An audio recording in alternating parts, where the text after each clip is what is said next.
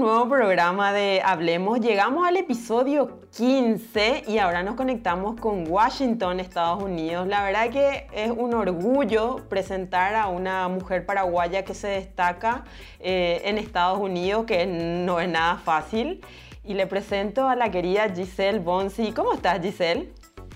Hola Gilda, ¿cómo estás? Muchísimas gracias por tenerme en tu programa. La verdad que todo un honor también ser parte eh, de, de, estas grabaciones, de este, de este programa que tenés. Eh, estuve, como te estuve comentando, estuve escuchando las anteriores, así que un honor también ser parte del grupo que ya fue entrevistado por vos y eh, estoy feliz de, de poder compartir hoy contigo esta oportunidad. Muchísimas gracias Giselle. Giselle tiene 36 años es presidenta de Washington Capital Partners, ella nos va a hablar más después de eso, eh, estratega de negocios, inversionista, mamá, ¿verdad? eh, un poquito, Giselle, estás ya hace muchísimo tiempo en Estados Unidos. ¿Por qué te decidiste a estudiar en Estados Unidos y no aquí en Paraguay? Sí, la verdad que tengo aquí eh, 17 años ya, estuve calculando el otro día y es increíble cómo pasa tan rápido el tiempo. En dos años más voy a tener la misma cantidad de, de, de, de años aquí en Estados Unidos los que tuve cuando salí de Paraguay, salí a los 19 años. Y una de las razones por las que decidí salir a estudiar al exterior en líneas generales, Estados Unidos específicamente, es por el hecho de que yo una vez había venido eh, cuando tenía 15 años de, de vacaciones nada más, estuve en Disney y eh, bueno, estuve en Disney, estuve en Boston en aquella época, pero me, me, encantó, me encantó lo que vi en cuanto a la organización que existía en este país. Número uno, te digo que lo que más me impresionó fue la, la organización, la infraestructura y después también ya eh, leyendo un poco más, informándome más y a través de la experiencia, eh, me gustaba la idea de poder explorar los, los diferentes tipos de programas que existían eh, dentro de Estados Unidos en la parte educativa, por decir así. Porque eh, cuando yo tenía, cuando tenía 19 años, pensaba que quería seguir medicina. Es más, eh, llegué a, a, presentarme como para el ingreso, todo ese tipo de cosas. Eh, ya estaba en, en, una universidad, inclusive cuando me decidí mudarme aquí. Pero había algo dentro mío que, que como que siempre me estiraba a querer volver a Estados Unidos, volver a, a, tratar de, de, de, estudiar acá. Y esa es la razón por la que me decidí a, a venir, porque quería aprender más acerca de las oportunidades que existían aquí y como te digo, te tenía todavía en mi cabeza aquel viaje que tuve a los 15 años, eh, pensar cómo sería una experiencia aquí. Eh, jamás me imaginé toda una vida, te, te, soy sincera, pensé que iba a estudiar, iba a volver, pero terminé quedándome feliz de estar aquí. Eh, pero todo empezó así.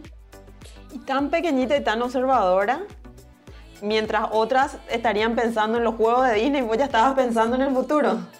La verdad te digo que desde joven siempre eh, pensé mucho en el, en el, presente, pero mi cabeza siempre estuvo cuatro o cinco años adelante. Hasta hoy en día, la gente que trabaja conmigo, eh, mi esposo, trabajamos juntos con él, él siempre se ríe porque me dice, mira, vos siempre estás a cinco años adelante con todas las piezas de ajedrez ya pensando eh, qué vamos a estar haciendo, porque en mi trabajo soy, soy estratega como, como, como me presentaste hace rato y, y, me dedico a hacer eso día y noche. La verdad que me encanta lo que hago, todo lo que es estrategia, crecimiento, operaciones, me fascina. Entonces me paso muchas horas de mis días pensando en la parte personal y profesional eh, de qué hacer, eh, no solamente hoy, pero también ya tener un, un mapa para los siguientes eh, 3 a 5 años. ¿Comenzaste en Boston? Sí, Sí, comencé en Boston, estudié, eh, terminé lo que sería la licenciatura en la Universidad de Northeastern, también terminé ahí la maestría en salud pública y después de eso me mudé a, a, a las afueras de Washington, D.C., que es donde estoy en este momento, y ya tengo ahora creo que 5 o 6 años viviendo aquí en el área. Eh, realicé también una maestría en negocios en la Universidad de, de Carolina del Norte, en Chapel Hill, y después de eso eh, bueno, sí, continué mi vida a, aquí, pero sí empecé en Boston. Boston es una ciudad que para mí siempre eh, va a tener un significado muy, muy especial. y es, que, es algo que compartimos. Boston es nuestro lugar especial en el mundo. Y es una ciudad hermosa, la verdad que tengo, tengo buenos recuerdos de esa experiencia. Eh, pero hace mucho frío, entonces decidí venir un poquito más al sur, donde estoy muy feliz con, con el clima, con todo, y, y, voy a Boston de vez en cuando a, a, a visitar. ¿Cómo fue, eh, Giselle, tu experiencia como latina? Fuiste, dejaste Paraguay por todos esos sueños que ya vislumbraste de chiquitita. ¿Cómo fue tu experiencia como latina? Mira, yo te cuando, desde que llegué, la verdad que la gente en Boston fue muy, eh, muy acogedora conmigo. la verdad que no te puedo decir que yo tuve una experiencia al principio, a los 19 años, em, de una forma que me sentí discriminada, como que sentí que, por ser mujer o por ser latina no podía tener eh, acceso a, ciertas cosas. Ahora, eh, cuando ya fui creciendo profesionalmente, sí te puedo decir que, que existieron situaciones en las cuales eh, por ser latina, por ser mujer específicamente y por ser joven. Eh, la gente se quedaba mirándome y como que pensando, pero ¿qué, qué, qué, está diciendo esta mujer acá, verdad? ¿A qué querés llegar, Giselle, verdad? Y, yo sabía que a veces no tenía nada que ver con el contenido de lo que estaba diciendo precisamente o por el hecho de ser latina, tal, pero tal vez una combinación de todos esos factores que estaban jugando eh, en mi contra.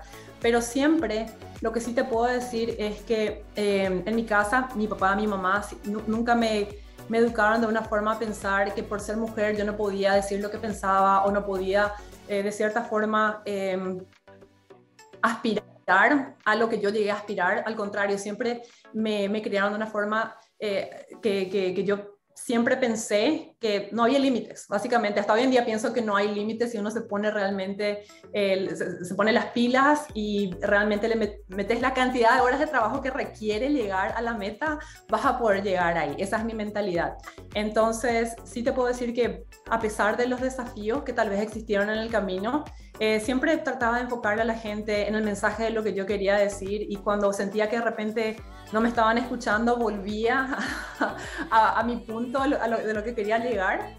Y bueno, te digo que, que, en, esa, en esa pelea por, por, por ser latina y por, por, ser mujer y por querer eh, llegar a más, tal vez muchas veces em, a uno le, llaman como que, bueno, vos sos muy tal vez em, agresiva en, tu, en, la forma en que quieres llegar a las cosas o tal vez... porque sos mujer. Claro, porque sos mujer, demandas demasiado. Sin embargo, a los hombres tal vez le llaman perseverante y tienen otros, otros adjetivos calificativos que, que, son diferentes, ¿verdad? Pero no, mi, mi, meta siempre fue solamente que, que, me vean como Giselle, como ser humano y, y tratar de ellos removerles los, los rótulos o carátulas que me querían poner, ¿verdad? Giselle, no es fácil que una mujer llegue a, un, puesto gerencial. Sos la presidenta de una compañía de inversión inmobiliaria, sería, ¿verdad? ¿Cuál fue tu camino para llegar a, un puesto tan, tan alto? Claro, mira, sabes que mi camino no fue un camino eh, recto. Y la razón de la que mi camino no fue un camino recto fue, como te dije hace rato, me gusta la parte de estrategia. Entonces, mi camino no fue recto y fue realmente pensado de esa forma. Te voy a mentir si te digo que iba a terminar en lo que es eh, bienes raíces, porque eh, nunca pensé que iba a llegar a esto, pero sí te puedo decir de que cuando yo empecé mi carrera, empecé en la parte de desarrollo internacional y estuve trabajando mucho en el sector privado, en el sector público, eventualmente me metí en lo que es la asociación público-privada. Y después de eso eh, al hacer esa transición empecé a meterme más en el sector eh, privado, lo que me llevó a hacer una maestría en negocios, porque me encontraba en una situación en la cual a veces no sabía, no entendía muchos términos del, sector privado de negocio específicamente, entonces me metí a hacer eso.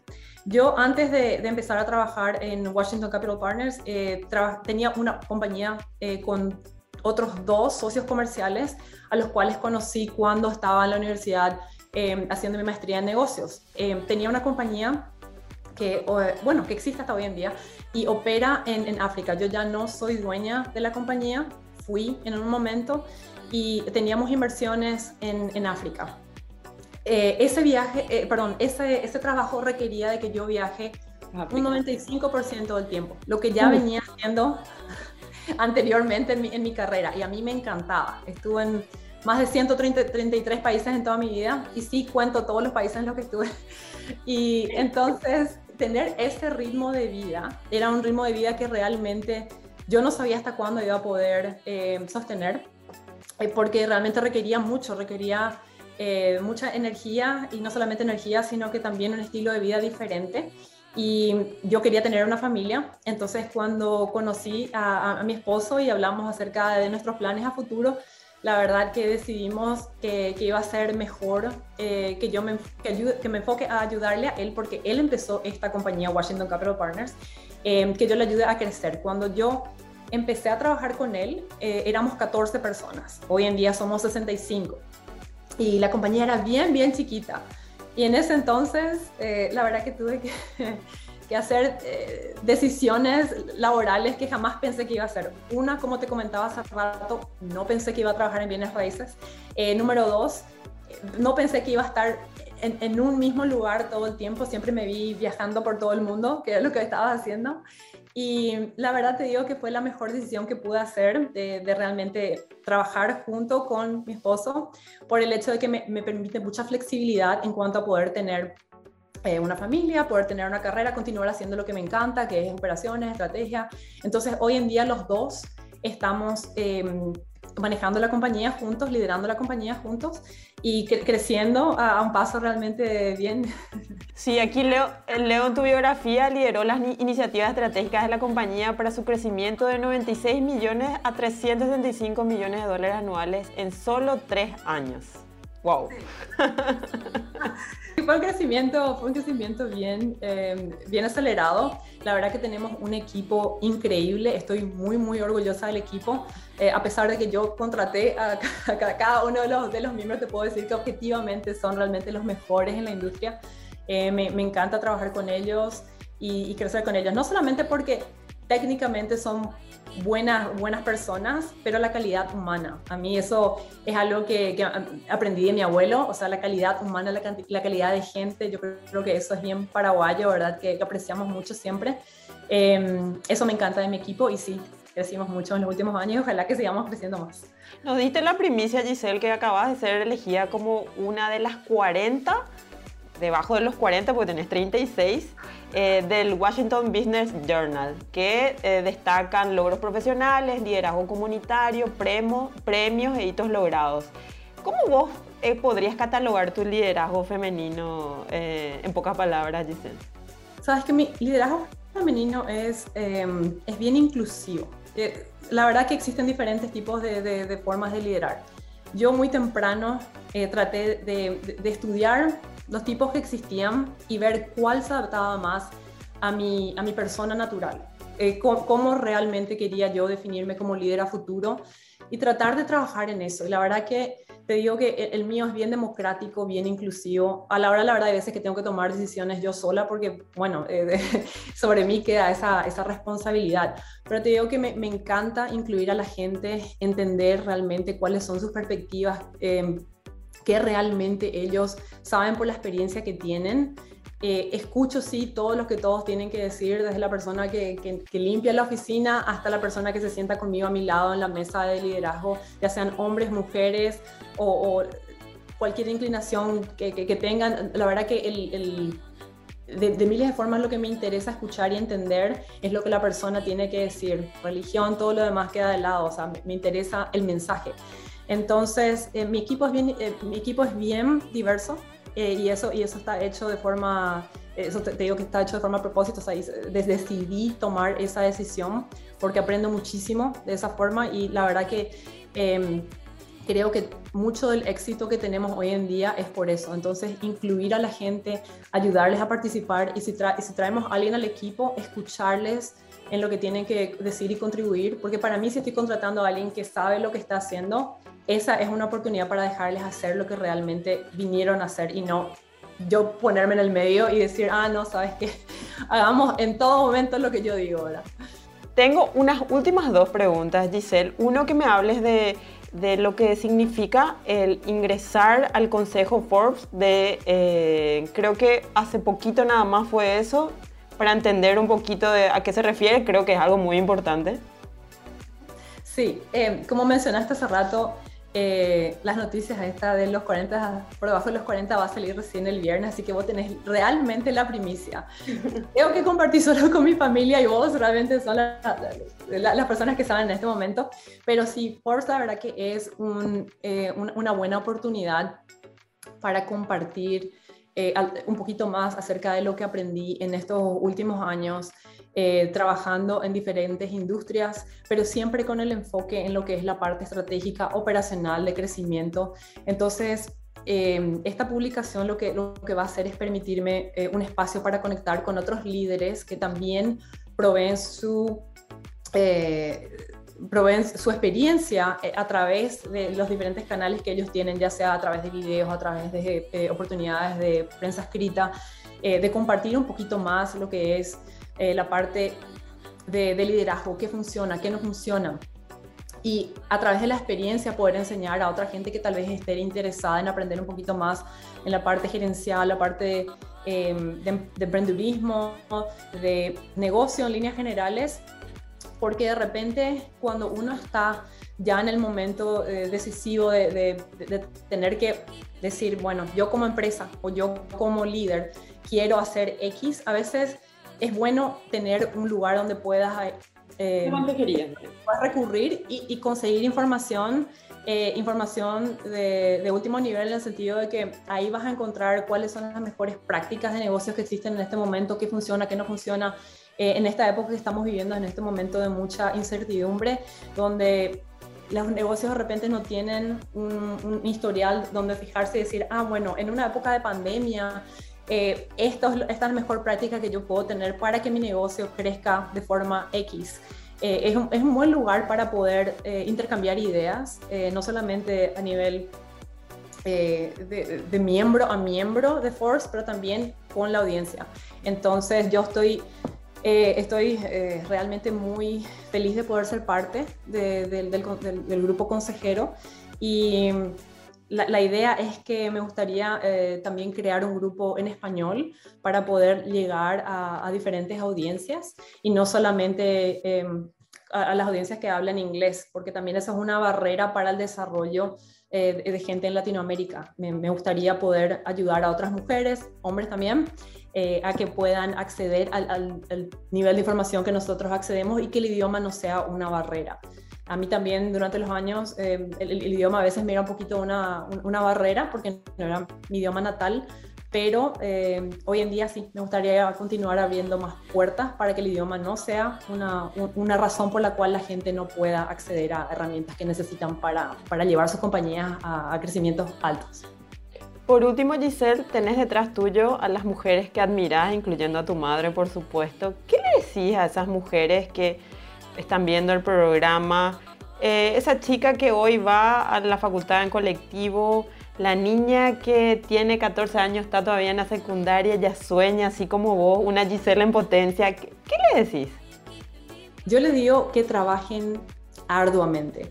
Cuando exista una oportunidad de decidir entre tu carrera profesional, porque le estoy hablando directamente a esa persona que nos está viendo, cuando exista la oportunidad de elegir entre qué hacer por tu carrera profesional o tal vez me voy a ir, me, voy de, no, voy de visita al interior, me voy a visitarle a mi amiga, me voy a hacer 100 mil cosas, me voy a hacer un nuevo peinado, pero tenés que también decidir entre tal vez estudiar para, para tu examen o tenés que decidir, em, tal vez preparar presentaciones, no sé, la verdad el formato que exijan en la universidad. Elegí realmente formarte, prepararte, continuar educándote.